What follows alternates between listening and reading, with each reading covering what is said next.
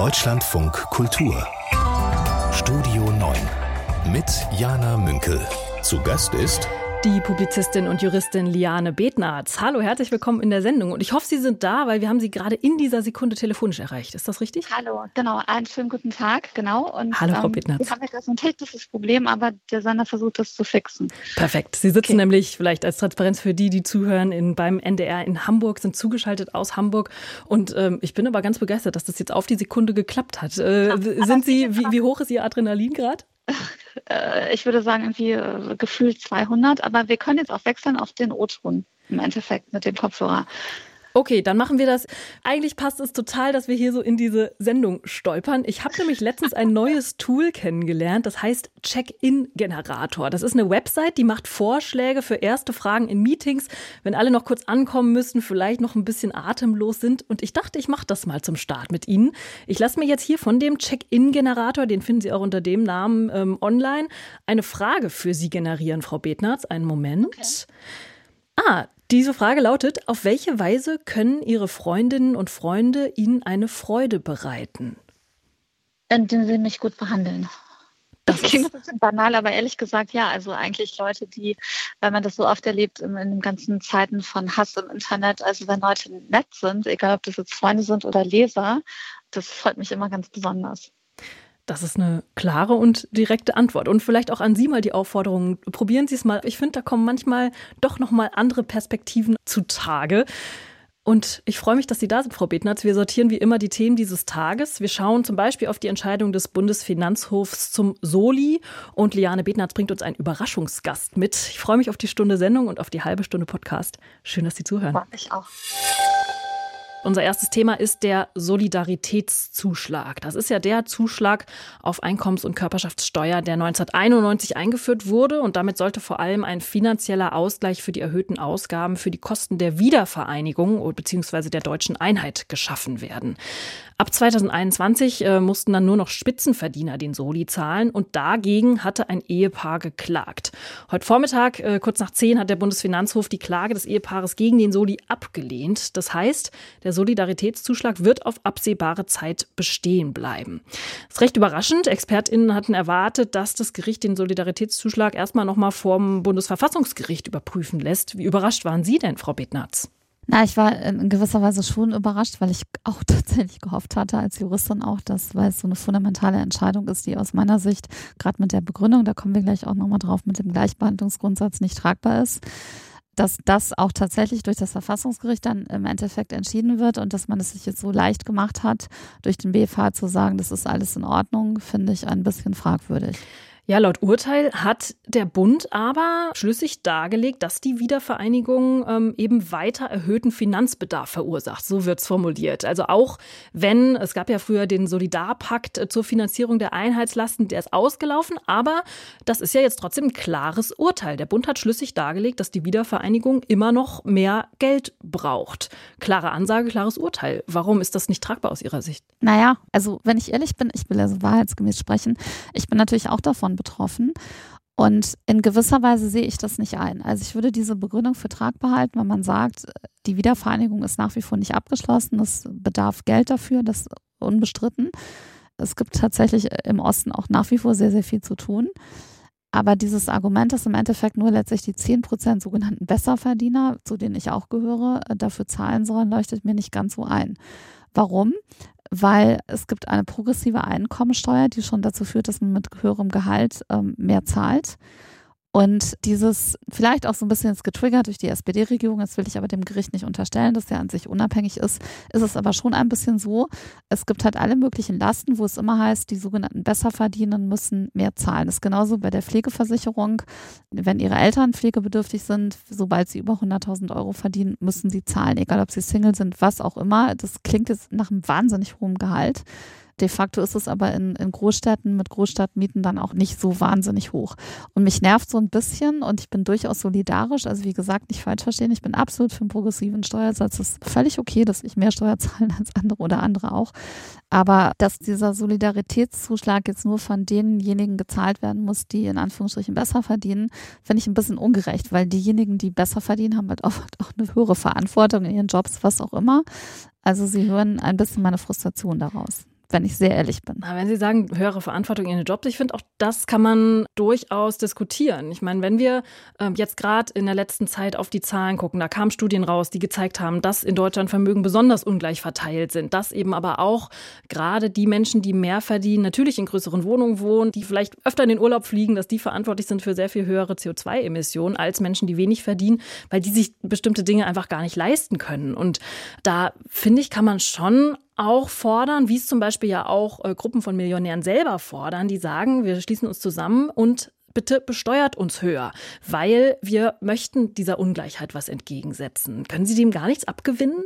Also ein bisschen was abgeben? Na, ich bin nun also weit davon entfernt, selber Millionär zu sein. Und ich verstehe das, deswegen sage ich ja, ich bin für diese Steuerprogression. Ich finde es absolut richtig, dass wir nicht praktisch jetzt einen Steuersatz von 30 Prozent für alle haben, sondern dass Leute, die mehr verdienen, auch mehr zahlen. Das ist völlig in Ordnung. Aber alles, was dann immer noch on top kommt, und ich habe Ihnen das gerade das Beispiel auch nochmal genannt mit, mit der Pflege, ist aus meiner Sicht irgendwann ein bisschen übertrieben. Also entweder man hat eine Solidargemeinschaft, einen Staat, wo dann alle zahlen. Und das sage ich übrigens als jemand, der sehr, sehr dafür ist, dass man auch die unteren Einkommen entlastet. Also es soll jetzt überhaupt nicht irgendwie so, so ein neoliberaler Diskurs werden, überhaupt gar nicht. Aber dass man so tut, als sobald jemand ab einer bestimmten Einkommensgrenze ist, die jetzt auch dann irgendwie zahlen, zahlen, zahlen muss, finde ich persönlich nicht einleuchtend, wenn Sie mich sehr ehrlich fragen. Wenn ich mir allerdings momentan die politischen Maßnahmen anschaue, die getroffen werden, um Menschen zu entlasten, dann ist das ja eigentlich zumindest bei diesen Schnellmaßnahmen jetzt oft diese Gießkanne. Also zum Beispiel von der Gaspreisbremse profitieren mhm. alle. Das heißt, ich sehe schon in dem Soli mal eine Chance zu sagen, okay, das betrifft jetzt nicht alle. Das betrifft Menschen ab einer bestimmten Grenze. Und klar, über die Grenze kann man diskutieren, die muss man irgendwo ziehen. Aber ja, ich fände eigentlich äh, ist ganz konsequent, wenn man dieses Prinzip weiterführt und sagt, wir machen das auch bei anderen äh, Entlastungsmaßnahmen, dass ärmere Haushalte eben mehr entlastet werden. Ja, aber, es gibt da, aber dabei gibt es da einen fundamentalen Unterschied. Also gerade bei der Gaspreisbremse, wo ich sehr, sehr dafür bin, auch gerade ärmere Haushalte zu entlasten, da geht es aber um konkreten Verbrauch, so dass also jemand, eine Familie zum Beispiel, die ein geringes Einkommen hat, massiv entlastet wird. Ganz sicher bin ich auch für die mehr entlastet wird als zum Beispiel ich jetzt jemand. So die das einfacher zahlen kann. Aber bei dem Solidaritätszuschlag ist es ja im Endeffekt, es ist eine Pauschalsumme, die erhoben wird, losgelöst vom konkreten Verbrauch, losgelöst von der konkreten Situation, sondern es ist alles so in Anführungsstrichen, die Reichen müssen zahlen. Und ich kann nur aus, wenn ich das so offen sagen kann, aus persönlicher Betroffenheit auch. Also, wie gesagt, also ich bin sehr, sehr persönlich betroffen mit dem, was Pflegekosten angeht. Das explodiert absolut. Und diese Einkommensgrenze, die da reingezogen wird, ähm, die mich noch nicht betrifft, weil irgendwie das Erbe noch dafür reicht, aber oder das sozusagen das Geld, was noch da ist, aber das ist schon ehrlich gesagt ein bisschen bitter. Also wenn ich jetzt mit meinem Einkommen irgendwie diese horrenden Pflegekosten weiterzahlen müsste in ein paar Jahren, wenn das Einkommen oder sozusagen dieses Erbe nicht mehr reicht, würde mich das sehr hart treffen. Sehr, sehr hart treffen. Und deswegen ist dieser ganze Diskurs, ab 100.000 Euro ist man irgendwie reich und, und kann irgendwie alles zahlen, ist aus meiner Sicht wirklich fehlgeleitet. Sorry, wenn ich das so hart sage, aber.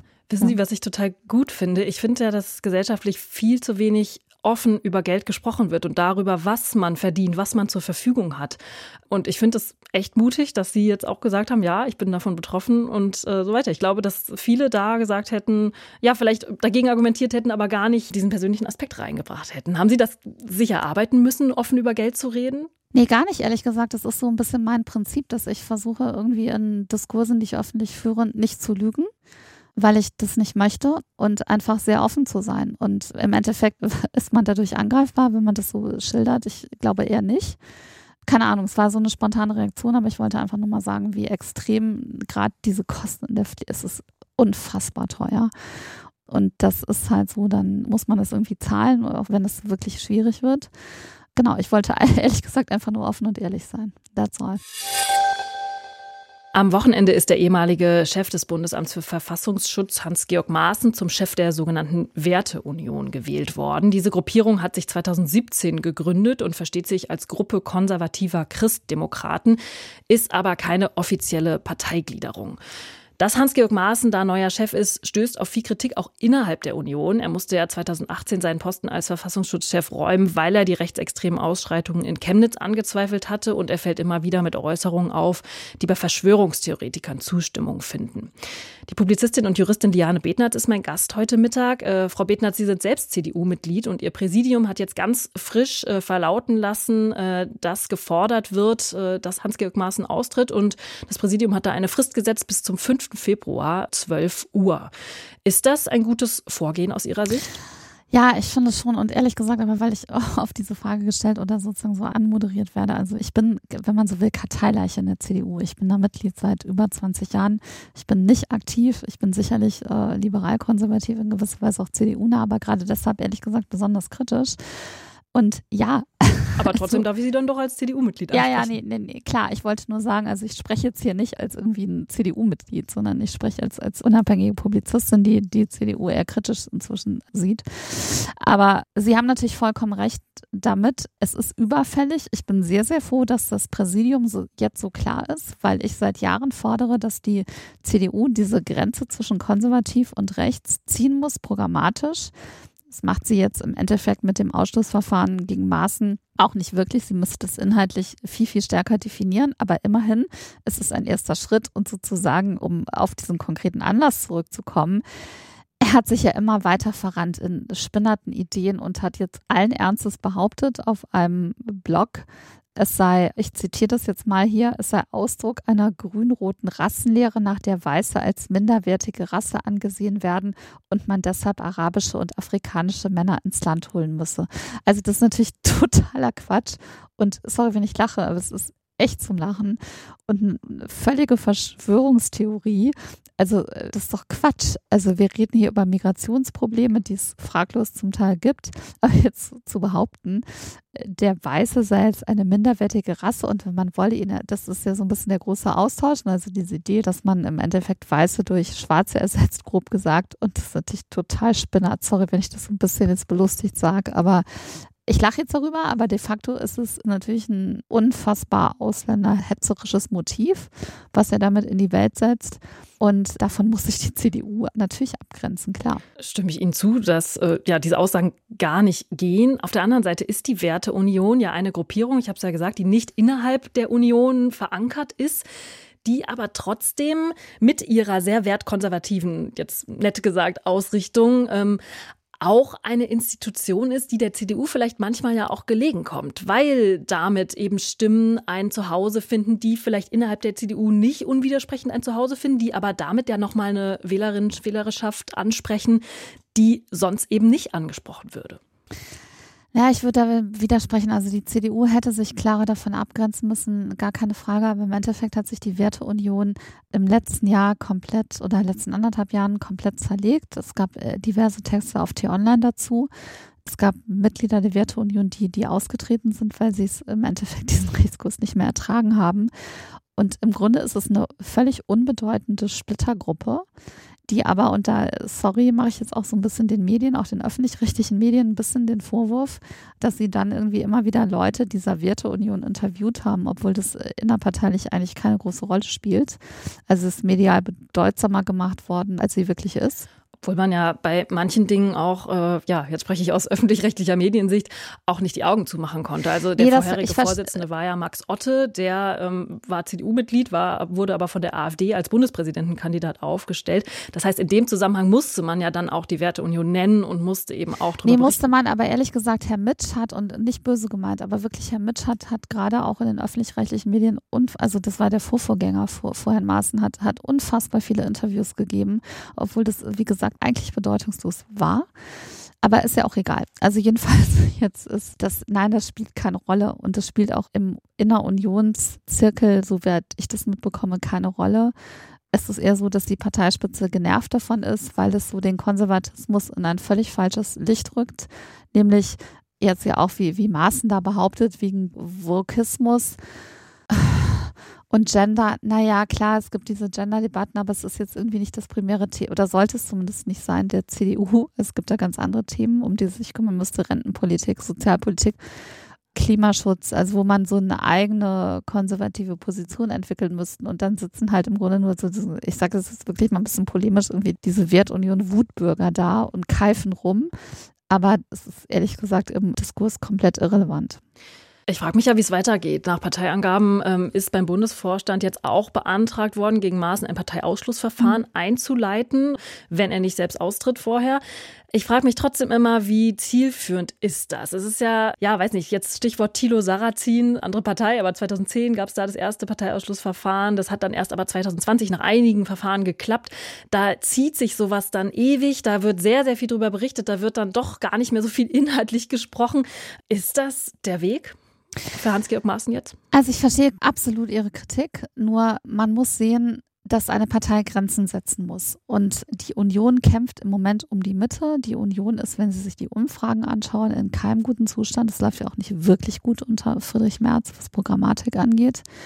Und diese Abgrenzung gegen rechts ist schon, wenn man um Wähler der Mitte kämpft, gerade vielleicht auch jetzt Leute, die die SPD gewählt haben und sehr unzufrieden sind mit, mit Scholz aufgrund der militärischen Lage oder was auch immer, jetzt nicht diese Grenze zu setzen, sondern im Endeffekt, wenn man jetzt schweigt und damit das Signal gibt, Maßen ist ja auch ein Teil von uns, verprellt man sehr, sehr viele Mitglieder der Mitte und auch potenzielle Wähler und man hält sich im Endeffekt zu wenige also das ist sozusagen die Abwägung immer zu wenige bei Laune, die im Endeffekt aber doch dann eher die AfD wählen würden. Insofern denke ich, dass dieser Schritt richtig ist, ihn auszuschließen und ein klares Signal zu setzen, dass man das nicht mitmacht. Und nochmal, also die CDU als staatstragende Partei, die sie ja sein will, kann sich ja nicht leisten, dass da jemand irgendwie frei herumrennt und behauptet, es gäbe einen Rassismus gegen Weiße. Nach den Panzern kommen die Kampfjets. Und ich habe in diesen Wochen immer mal das Gefühl, dass die Argumente ja, immer wiederkehren, aber dass es eben um anderes Kampfgerät geht, das Deutschland der Ukraine liefern soll. Bundeskanzler Olaf Scholz scheint keine Lust auf die Debatte zu haben, ob Deutschland eben nach den Leopard-Panzern jetzt auch Kampfjets in die Ukraine liefern soll. Er ist ja gerade auf Reisen in Lateinamerika und in Chile hat er das hier gesagt. Und was wir jetzt brauchen, ist doch eine seriöse Debatte, in der das entschieden wird, was zu entscheiden ist und nicht der eine, äh, ein, ein Überbietungswettbewerb entsteht, bei dem vielleicht innenpolitische Motive statt die Unterstützung der Ukraine im Vordergrund stehen. Bei so wichtigen Sachen wie Waffen muss es um Sachfragen gehen, um rationale Abwägung. Und deshalb ist dazu alles gesagt. Alles gesagt und kein Überbietungswettbewerb, bitte, sagt der Bundeskanzler. Frau Betnert, sehen Sie das wie Olaf Scholz? Ich sehe es an sich ja nicht so. Also ich habe ihn ja seit Monaten kritisiert. Ich war ja auch mehrfach, also zweimal jetzt in der Ukraine, auch lange. Und dieses immer nur, man muss sich an den Partnern orientieren und schauen, was die machen, finde ich ehrlich gesagt absurd. Also das ist ja, ich will das jetzt nicht wieder aufwärmen, die ganze Leopard 2 Debatte. Jetzt kommen ja endlich mal 14 deutsche Leopards. Ich würde nur als jemand, der sich inzwischen, ohne mich jetzt selber damit schweichen zu wollen, das klingt auch so ein bisschen absurd, weil ich bin ja keine Militärexpertin, aber ich habe mich mit diesen ganzen Militärfragen tatsächlich die letzten Monate intensiv beschäftigt. Ich glaube, das Problem bei den Kampfflugzeugen ist. Also die Linie ist immer, dass man sagt, man liefert nichts, was russisches Gebiet angreifen kann. Und deswegen gab es schon bei den Mehrfachraketenwerfern, diesen Panzerhaubitzen, diese ganze Diskussion. Die HIMARS-Systeme aus den USA sind auch gedrosselt, dass die im Endeffekt, ich glaube, die können nur 30 Kilometer weit schießen statt 50, was sie sonst könnten, dass sie also nicht russisches Territorium angreifen. Und Putin ist ja schon maximal provoziert. Ich sage ja immer, man darf sich nicht provozieren lassen. Also die Ukraine muss absolut befreit werden. Bei den Kampfjets bin ich ein bisschen skeptischer, weil man dieses Argument nicht mehr hat, dass sie nicht russisches Territorium angreifen könnten. Also ich finde es richtig, weil die Ukraine braucht diese Kampfjets auch, um im, das nennt sich Gefecht der verbundenen Waffen, praktisch mit allen Waffengattungen gemeinsam angreifen zu können.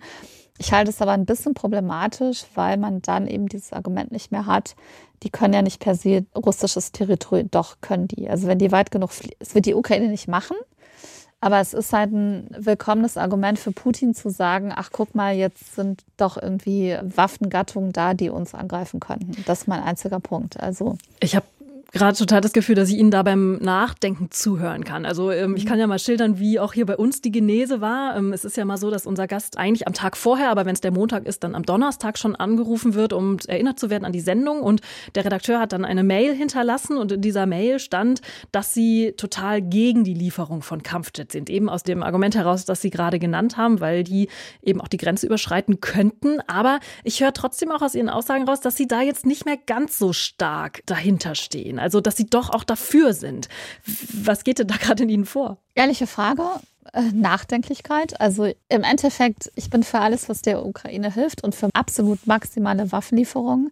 Ich sage nur, also wenn Sie mich das jetzt so offen fragen, weil ich das ja auch mal ein bisschen falsch finde, zu sagen, ich bin jetzt pro das oder contra das. Ist ja auch nicht immer schwarz-weiß. Nee, genau. Also sagen wir so, ich bin an sich dafür. Ich sehe nur ein bisschen die Gefahr, dass Putin ab dem Moment, wenn es um Kampfjets sagen könnte, okay, jetzt ist NATO-Kriegseintritt so. Im Endeffekt ist es nicht meine These, aber wissen Sie, ich halte nicht so viel von diesen Schwarz-Weiß-Positionen. Ich sage ich sage das eher nachdenklich. Ich glaube, dieses Kampfjet-Thema, das hat eine andere Dimension als jetzt die Kampfpanzer, weil die eine begrenzte Reichweite in der Feuerkraft, die schießen halt fünf Kilometer weit. Und offen gesagt, I don't know. Also ich würde sagen, ich bin an sich dafür, ich sehe aber eine gewisse Gefahr, dass Russland das, weiß ich nicht, wenn da jetzt wirklich Kampfjets fliegen an der Ostgrenze, dass Russland das als Provokation sehen könnte und dann vielleicht sagt, okay, wir sind jetzt offiziell im Krieg gegen die NATO. Ich glaube, das werden sie im Endeffekt nicht machen, weil sie wissen, sie können der NATO keine Paroli bieten. Aber sie sehen, ich sage es ist ein bisschen fragend, weil ich halt, ich will jetzt irgendwie nicht so die Intellektuelle spielen, die irgendwie alle Antworten parat hat. Habe ich dabei nicht. Liane Betnatz ist mein Gast heute Mittag. Sie ist Juristin und Publizistin und ich bin sehr gespannt auf das, was jetzt kommt. Frau Betnatz hat nämlich einen Überraschungsgast in die Sendung mitgebracht. Und bevor ich in die Leitung reinhorche, erstmal die Frage an Sie, Frau Betnatz. Mit welchem Adjektiv würden Sie Ihren Gast denn beschreiben? Passioniert für die Ukraine. Okay, also das äh, gibt mir schon mal einen Hint für das Thema Ukraine. Dann sage ich mal, hallo Überraschungsgast. Wer sind Sie hallo. denn, der Sie passioniert sind für die Ukraine?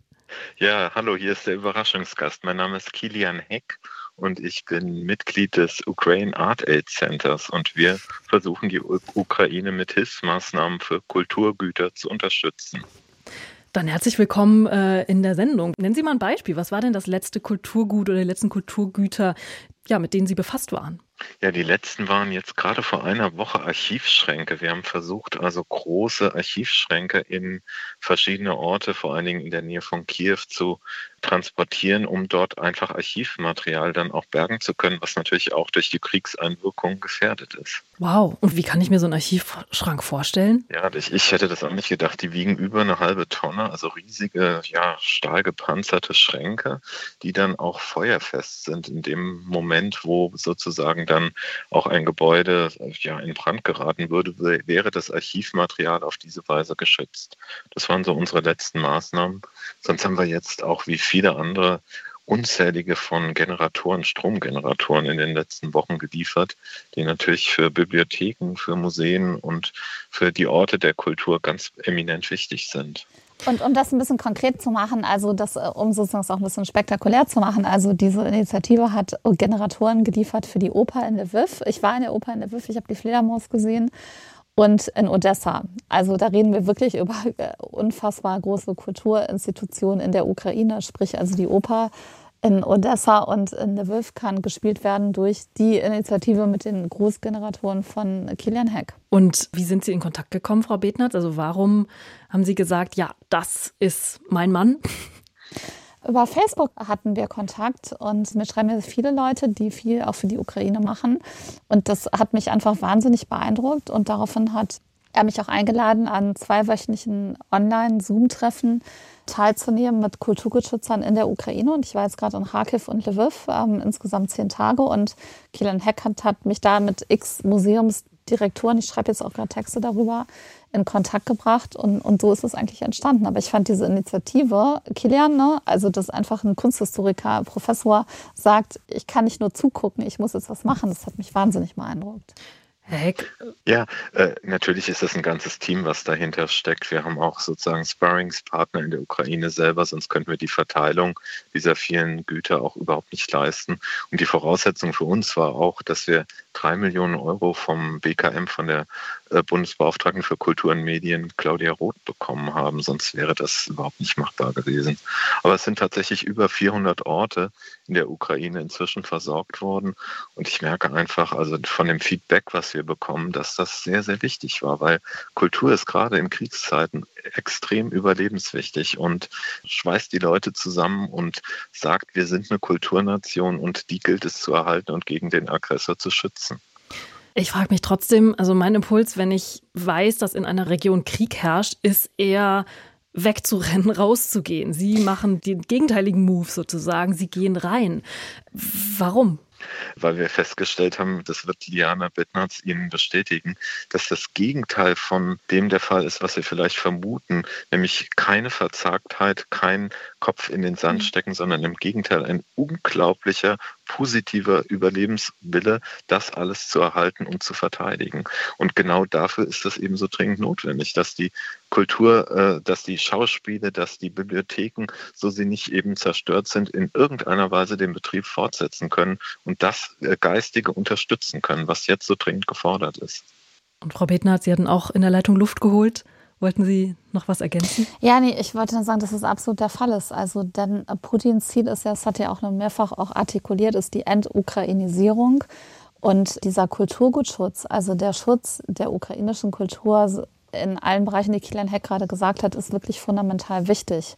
Also, dass es kein Auslöschen gibt. Es gibt, gibt Artefakte, die werden versteckt, die sind evakuiert worden dass man für den Fall der Fälle immer noch darauf zurückgreifen kann. Und deswegen ist diese Initiative von Kieler Heck so eminent wichtig, den Museen Geld zu geben, dass sie es im Endeffekt schützen können. Und ganz kurz, also im Osten, in Kharkiv, wo ich ja war, ist es ist tatsächlich so, die Museen sind geschlossen und schützen die Artefakte, weil da einfach die Bedrohungssituation ist ja nur 20 Kilometer weit weg von der Grenze von Russland. Aber in Lviv ist zum Beispiel so, dass es nur ein Teil geschützt und sie versuchen, die Museen weitgehend zu öffnen.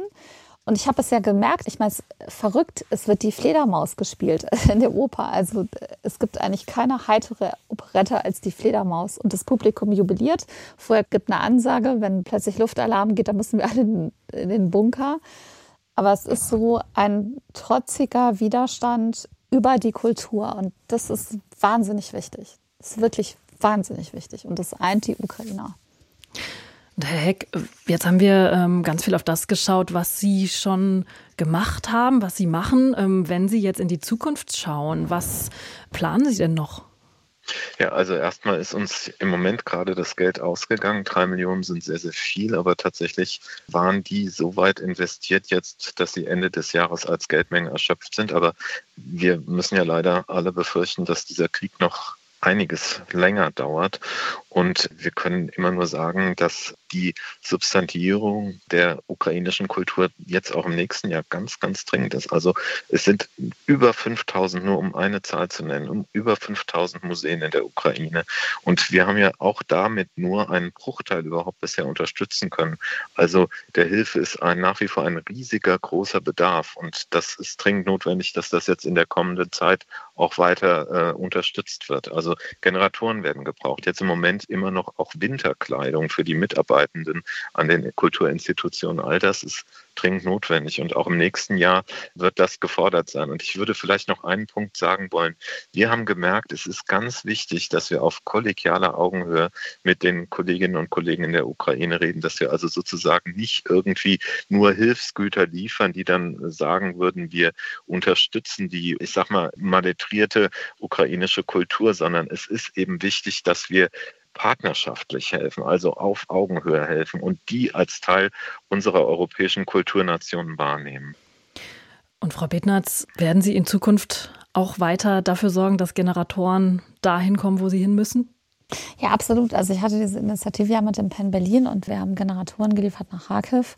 Und ähm, ja, also alles, was ich äh, persönlich machen kann, um das zu unterstützen, egal äh, wer das jetzt macht, natürlich werde ich mich weiter engagieren, klar.